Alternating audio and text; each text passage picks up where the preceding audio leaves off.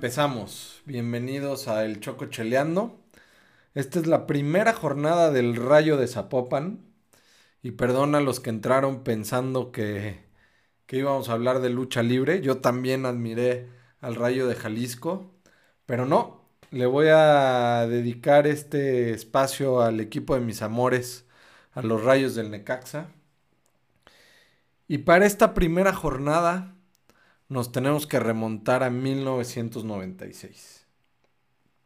Y les voy a explicar por qué para mí es muy importante siempre ganarle a Santos. En diciembre de 1996 se jugaba la primera final de torneos cortos de la historia del fútbol mexicano y se jugaba entre Santos y Necaxa. Necaxa que ya se veía como eh, este equipo poderoso con nombres como Ricardo Peláez, Luis Hernández, obviamente Alex Aguinaga, Nicolás Navarro, eh, el ratón Zárate, Alberto García Aspe, un equipazo. Y Santos que llegaba eh, a una final esperando conseguir su primer campeonato. El partido de ida en el Azteca, la verdad es que fue emocionante. Un paraguayo, que la verdad es que tuve que, buscar su nombre, yo no me acordaba de él, Juan Ramón Jara, le pone un madrazo al balón de fuera de, de la media luna del área grande. Y es un golazo en su vida le pegó así al balón y estoy seguro que en su vida le volvió a pegar así. Pero fue anulado porque había un jugador del Necaxa en fuera del lugar que la verdad no, no identifico quién es, que salta, no toca el balón pero interfiere con la jugada y bueno, marcan fuera del lugar. Después Aspe, con esa pegada que tenía, le pone un riflazo y hace el 1 por 0 que permite que el Necaxa vaya a Torreón con esta mínima, mínima ventaja. Hay que recordar también que pues ahí eh, Torreón no, no jugaba en el estadio moderno y con todas las amenidades que hoy tienen. Era un estadio pues que no lo conocí, pero se veía perfectamente en las transmisiones de televisión el público estaba muy pegado a, la cancha y pues se veía, o sea, tú como aficionado sufrías, se veía que, los jugadores ahí también eh, pues no la pasaban nada bien. ¿No? Empieza el partido global, el Necaxa ganando. Le empatan al Necaxa. Le dan la vuelta en el global para que Santos empiece ya con esta ligera ventaja de 2 a 1. Cuando llega Ricardo Peláez y con un gol yo diría chicharesco, porque la verdad es que busca la portería porque no había otra cosa que hacer, o sea, no, no, no es como que intentó un centro, un pase o, o algo, pero busquen el video, o sea, se ve hasta raro cómo lo hace. Pero tira ahí un balonazo que sale un globo y pues termina colándose eh, en la portería de Santos para, para que el marcador quede 2 a 2. De ahí, Luis Hernández pone el 3 a, a 2. Santos empata. Y después viene el robo de la década. En flagrante fuera de lugar, Borghetti mete este gol de palomita que le da el primer título a Santos Laguna. Y pues la verdad es que yo no soy muy fan del bar.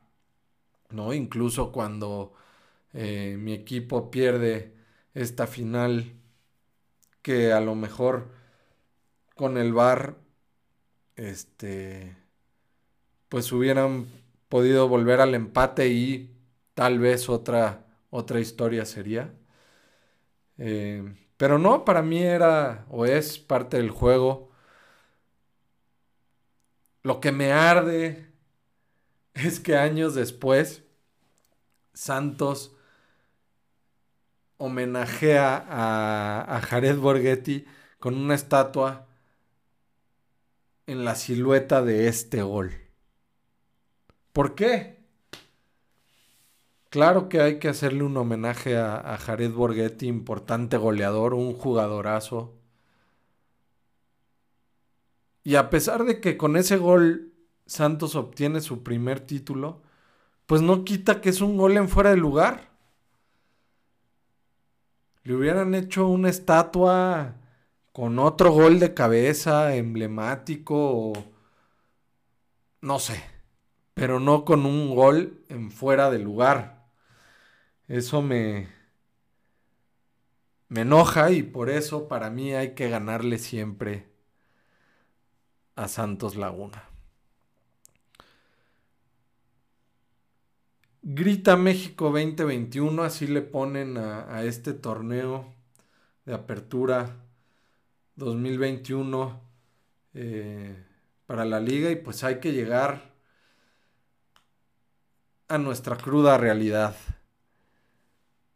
Basta de, de, esta, de esta nostalgia, de recordar a este equipazo con los nombres que al principio les, les recordaba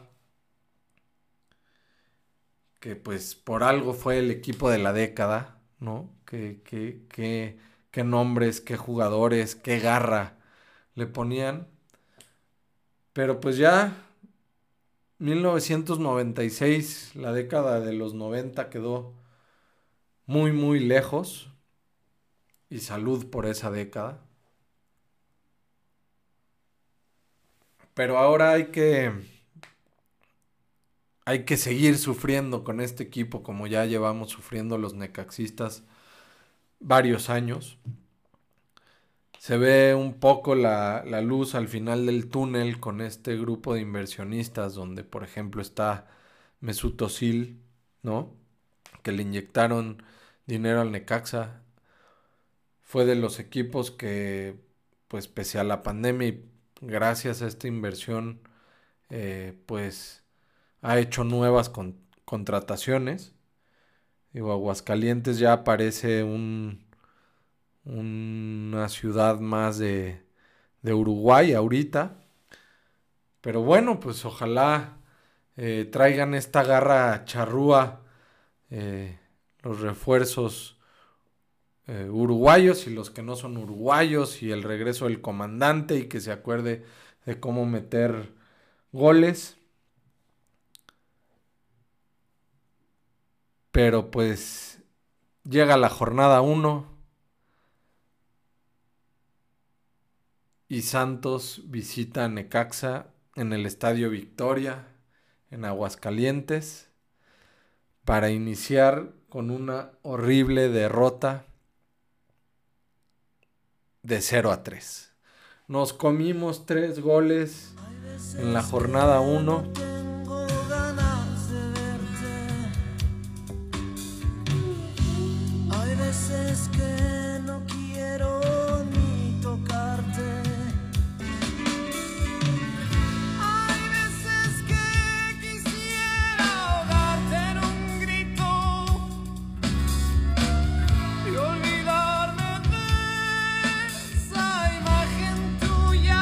Pero bueno, el resultado parece bastante malo.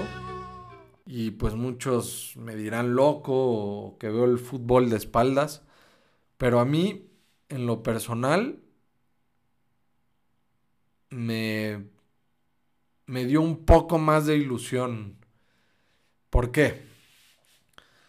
Porque sí, nos comimos tres goles y la defensa sigue siendo penosa, penosa, penosa no, no, no defendemos nada.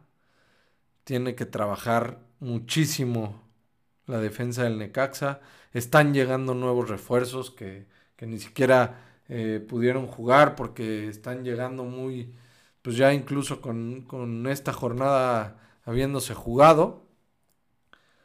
Pero, pero antes es que no defendíamos y no atacábamos. Y para mí, una de las figuras de este partido fue Carlos Acevedo, portero del portero de Santos. La verdad es que hizo un partidazo, muy buenas atajadas. Y el Necaxa generó que no haya metido un gol. Pues bueno, habrá que trabajar en la definición y en la, y en la puntería. Pero por lo menos generó, por lo menos hubo estas posibilidades de, de abrir el marcador, de, de, de no quedarnos en cero. No se dio. No se dio así pero se generó. Antes es que ni se generaba, antes es que eh, no podíamos llegar a la portería, nadie tiraba, nadie remataba, no había ofensiva. Ahorita, bueno, un pasito, ya nada más falta meterla. Esperemos que, que la segunda jornada pues se vea mejor, que hayan trabajado un poco más en este aspecto eh, durante la semana. Y pues nos escuchamos el próximo jueves para la jornada 2 del Rayo de Zapopan. Muchas gracias por escucharme. Fuerza Rayos.